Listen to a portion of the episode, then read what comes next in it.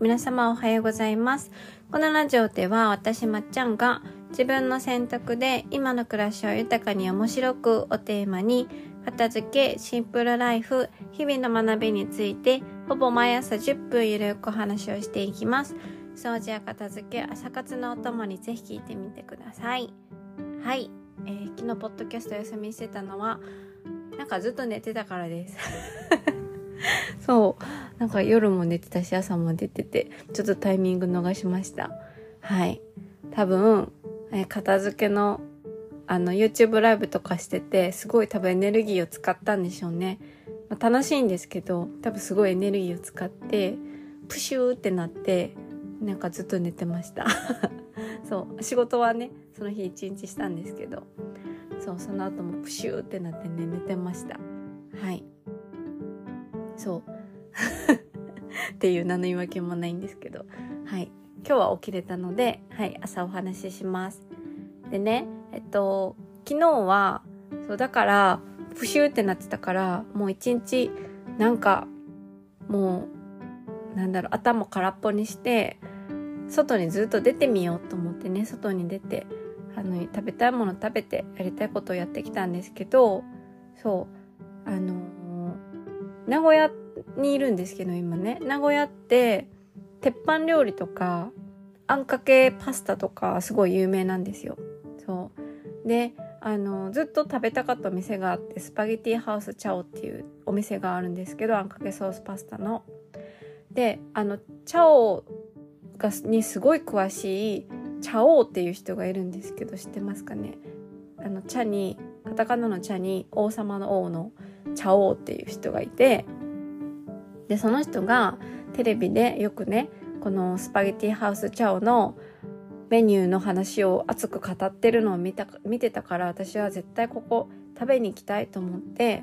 そう今日はね昨日か食べに行ったんです。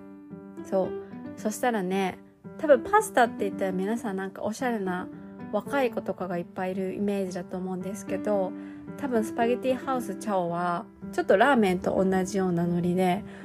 あのおじさんたちがね気合を入れてそうなんか一心にその目の前のあんかけソースパスタにねあの真剣に向き合ってる様子が見受けられてとても面白い空間でしたね。なんかトッピングはできるんですけどみんななんかもう独自のメニュー決まってるんでしょうね。そう。でエプロンまでつけて。でなんか箸を箸を使って食べるのかなんかフォークを使って食べるのかも人によって違ってたみたいでそこまで細かく皆さん注文されてて面白い空間だなと思いました。はい。私はコーンなしで頼んだんですけどとても美味しかったです。美味しかったし楽しい空間でした。はい。皆さんもし名古屋に来たらスパゲティハウス茶を行ってみてください。はい。では、え今日のテーマなんですけど今日のテーマは自分は客観視できないものそもそも自分は客観視できないものということについてお話をします。はい、まあ、今日はだからずっと外に出ててねあの、たくさん歩いたんですけど、私は、えー、たくさん歩く時に履くブーツは、え、いくつかあるんですが、一つはドクター・マーチンがすごい好きで、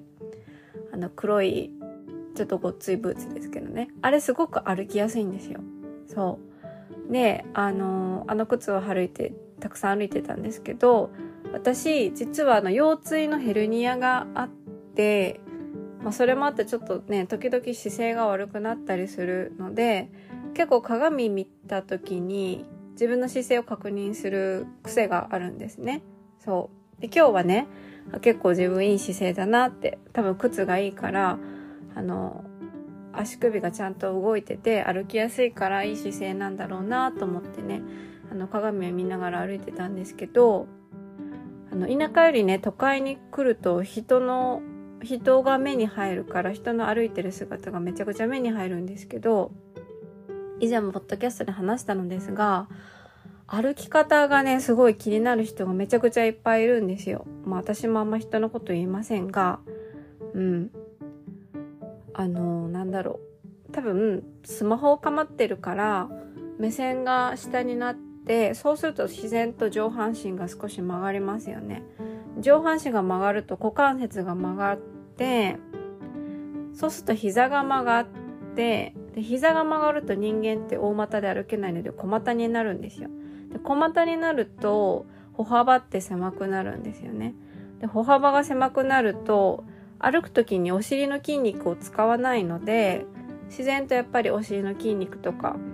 足のその後面の筋肉とかがどんどん弱っていって別に頭を下げていないのに日常的にこう小股になってペンギンさんみたいな歩き方になったりするんですよね。そう。あの、若い人にそういうこと、そういう方がすごく多くって、いつもあの、綺麗な人なのにもったいないなとか思うんですよ。そう。で、私のね、あの、もともと一緒に住んでた友人は今ピラティスの先生をやってるんですけど、まあ、彼女はピラティスやってるし筋肉すごい体幹もあるからすごく歩き方が綺麗なんですよね。そうであのー、なんだろうここまで歩き方皆さんあまりなんだろう綺麗じゃないって言ったらあれだけどなんで気にしてないんだろうなと思ったらやっぱり自分の歩き歩きを見ることって本当にないからなのかなって思ったんですよね。そう私もその一応歩き方をいろいろ仕事の関係上学んでるけれどもでもやっぱり鏡を見たりとか動画を撮ったりしないと自分の歩き方ってわからないからわざわざ鏡を見てあのね修正したりするぐらいだからきっと歩きって多分皆さんそもそも見たことないからあの客観視したことないから直せないんじゃないのかなと思ったんですよ。そうだって明らかに明らかに自分の歩いてる姿の時に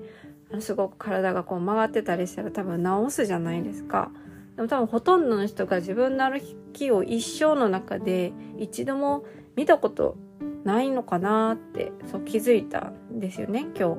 そうそう。で、あの、まあ、片付けもそうなんですけど、自分が子供の頃から当たり前にやってきてることを客観視することってものすごくやっぱり難しくって、なんでかっていうとそれしか知らないし、それが当たり前だから、それ以外の方法がわからないし、そもそも自分のその方法とか歩いてる姿とか、まあ、片付けの方法もそうですけど、客観視したことがないから変えようがないんだろうなと思って、そうそう。あのやっぱこう客観視するには、まあ、鏡を見たりするのもそうですけど第三者の目とかうん。なんだろう自分以外の見方っていうのを入れるのすごく大切だなって思いました。はい。なのであのぜひ皆さん歩き方をなんか録画録画？録画するのもいいですし鏡でちゃんと歩けてるかどうかとか見たりとか目線も前も言いましたけどあの皆さんが思ってるより15度ぐらい上を向いて歩いた方がうんいいんじゃないかなって思います。目線さえね上げたら首もが上がってそうすると体幹も使って股関節も伸びて自然と歩幅が広がってでお尻の筋肉がねちゃんと使われるようになるから、そう、いい姿勢で歩けるんじゃないかなと思います。はい。というわけで今日のテーマは、自分は、あ、そもそも自分は客観視できないものでした。はい。ね。まあ、どんな職業もそうですけど、結構分かってる人、なんか、なんだろう。その領域のことってね、自分の仕事だったら詳しいはずなんですよ。美容師さんだったら髪型と髪の毛とかね。歯医者さんだったら歯のこととか。わかんない。ドクターだったら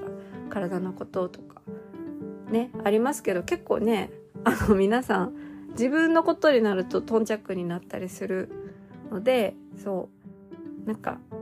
皆さんとりあえず歩く姿をちょっと一回動画で撮ってみてくださいな。はい、動画で撮るか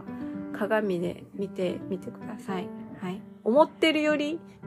あれっていうことあると思うので、はい。そう。なので、片付けも、あの、客観視してみるといいんじゃないかなと思いました。はい。では、えー、あ、そうそう、あの、私のね、長期の片付けサービス、今週の金曜日まで募集いたしますので、興味がある方は LINE 公式の方から教えてください。資料を送ります。はい。では、えー、ここまで聞いてくださってありがとうございました。また次回のポッドキャストでお会いしましょう。ではでは。